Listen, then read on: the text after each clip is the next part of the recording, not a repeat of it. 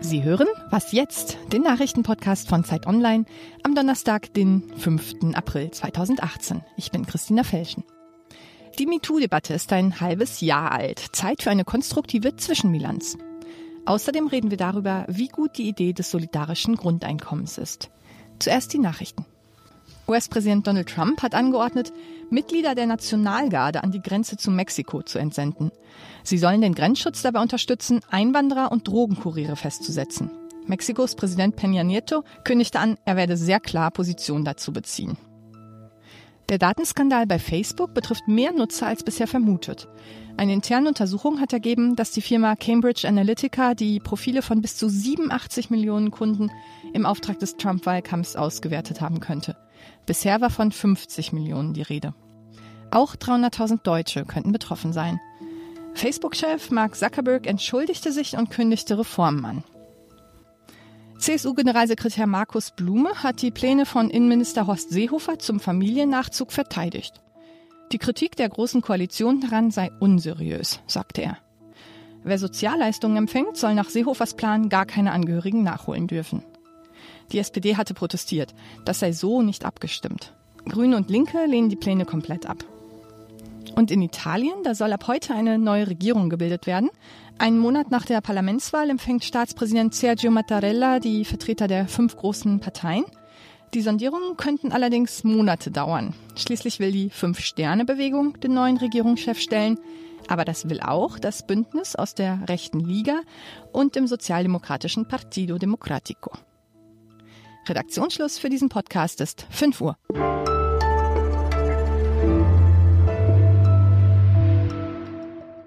Ich bin Wiebke Nauhauser. Guten Morgen.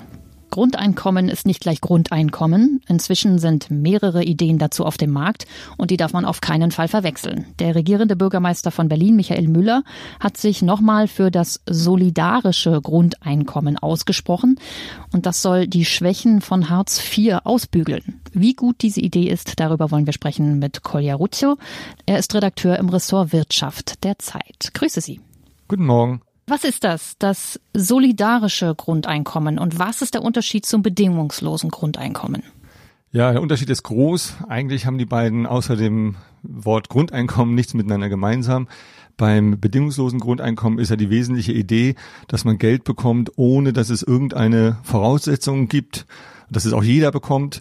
Beim solidarischen Grundeinkommen ist der Gedanke, äh, das sollen nur Arbeitslose, bisher Arbeitslose bekommen, die in Hartz IV drin stecken und sie bekommen dann aber dieses Geld auch nur, wenn sie einen Job annehmen, den die Kommune ihnen anbietet, wenn sie also dafür arbeiten. Insofern ist es also wirklich was ganz anderes als das bedingungslose Grundeinkommen. Das klingt so ein bisschen was, was wir schon kennen nämlich die Arbeitsbeschaffungsmaßnahme. Wo ist da der Unterschied und möglicherweise der Vorteil? Ja, also es ist tatsächlich äh, mit einer Arbeitsbeschaffungsmaßnahme zu vergleichen.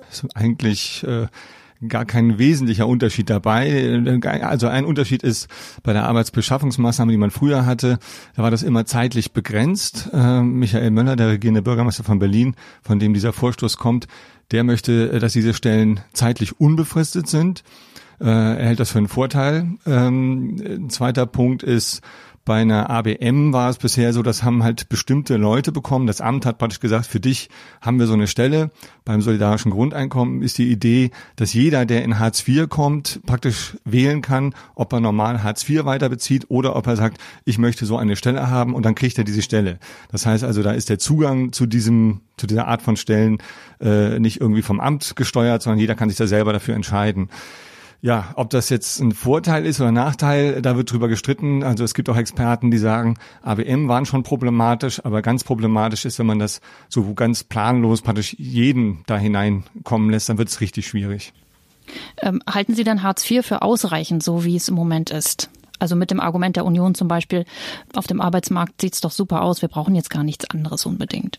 Also die, die Argumentation ist ein bisschen anders, glaube ich. Also die Bundesregierung plant ja tatsächlich äh, 4 Milliarden Euro in die Hand zu nehmen für Langzeitarbeitslose, um denen ein Arbeitsangebot zu machen. Im Grunde eine Art von ABM auch.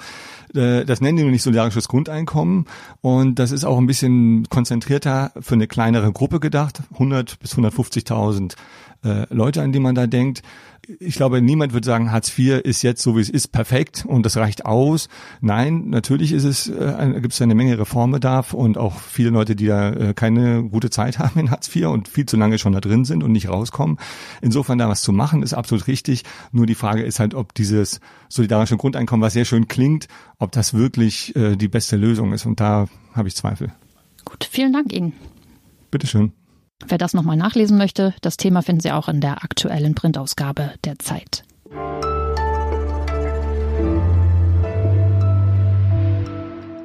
Und sonst so?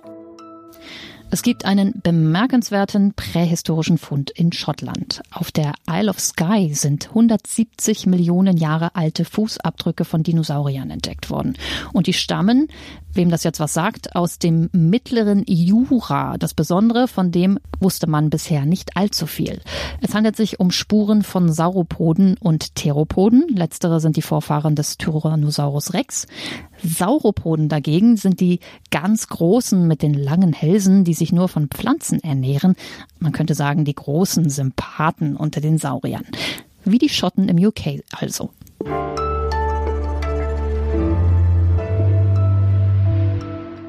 Vor einem halben Jahr, am 5. Oktober 2017 also, begann die MeToo-Debatte.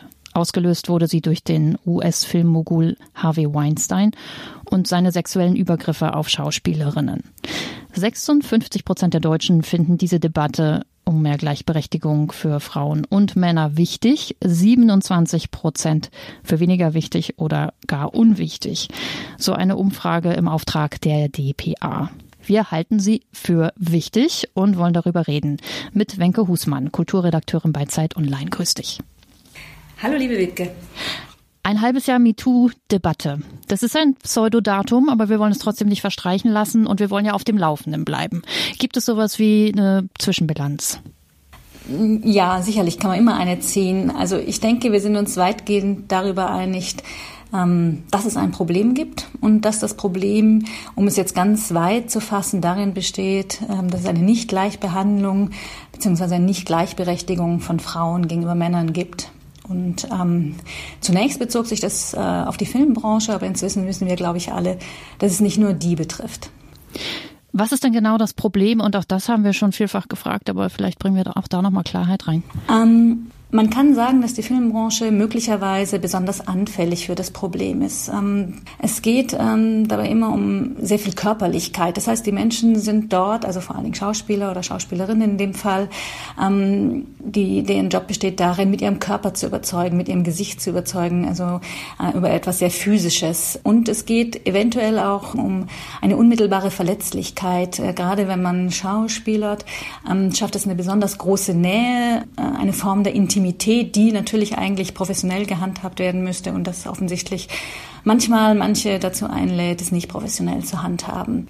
Aber das heißt ja nicht, dass es nicht ein übergreifendes Problem ist. Absolut. Das alles mögen Faktoren sein, die das Problem verschärfen, aber das ist natürlich kein, kein auf die Filmbranche beschränktes äh, Problem äh, oder auch nur auf die Kreativbranche beschränktes Problem und ähm, was auf alle Fälle gar kein Argument ist und was man leider auch tatsächlich schon gehört, dass, dass ähm, die Kreativität so manches äh, rechtfertigen würde.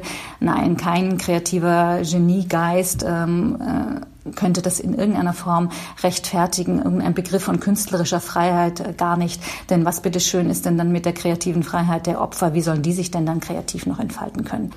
Und es geht auch nicht darum, das sollen wir an dieser Stelle auch nochmal festhalten, dass man sich äh, sozusagen in eine Gegenposition bewegt, dass es wieder um Wettbewerb geht, Männer gegen Frauen, sondern wir wollen konstruktiv etwas an der Situation verändern, möglicherweise für alle zum Besten. Was könnte das konkret sein? Da gibt's durchaus ernstzunehmende, seriöse wissenschaftliche Studien, Umfragen, die da ein paar Tipps geben, die man eigentlich jedem Unternehmen nur ans Herz legen könnte. Das eine ist, eine unabhängige Beschwerdestelle zu schaffen, ähm, wo sich Betroffene hinwenden können. Ähm, dann muss es einen ganz klar definierten Vorgang für Beschwerden geben, so dass auch verhindert wird, dass Vorgesetzte da irgendwas wegwischen können oder zur Seite schieben können. Ähm, und dass es auch überhaupt nicht diskriminierend ist, wenn jemand mit einer Beschwerde konfrontiert wird, weil es völlig klar ist, wie das dann abzulaufen hat. Das entlastet entlastet auch alle Vorgesetzten, die davon erfahren und nicht wissen, wie sie sich verhalten sollen. Wenn es einen klaren Vorgang gibt, dann müssen sie sich das gar nicht überlegen. Ähm, ein dritter Faktor, um der ganzen Sache ähm, Einhalt zu gebieten, ist tatsächlich auch äh, gleiche Gehälter. Denn wer schlechter bezahlt wird, das belegen auch Umfragen und Studien, der wird als weniger wertig betrachtet und wird leichter zum Opfer. Vielen Dank dir. Ja, tschüss, Wiebke. Das war der Nachrichtenpodcast Was jetzt bei Zeit Online für heute. Morgen gibt's einen neuen. Was ist ein asexueller Arbeitsplatz? Ja, also ein asexueller Arbeitsplatz, das habe ich jetzt so formuliert. Das heißt, äh, wo das einfach, ähm, wo sehr darauf geachtet wird, dass diese beiden Bereiche sich nicht vermischen.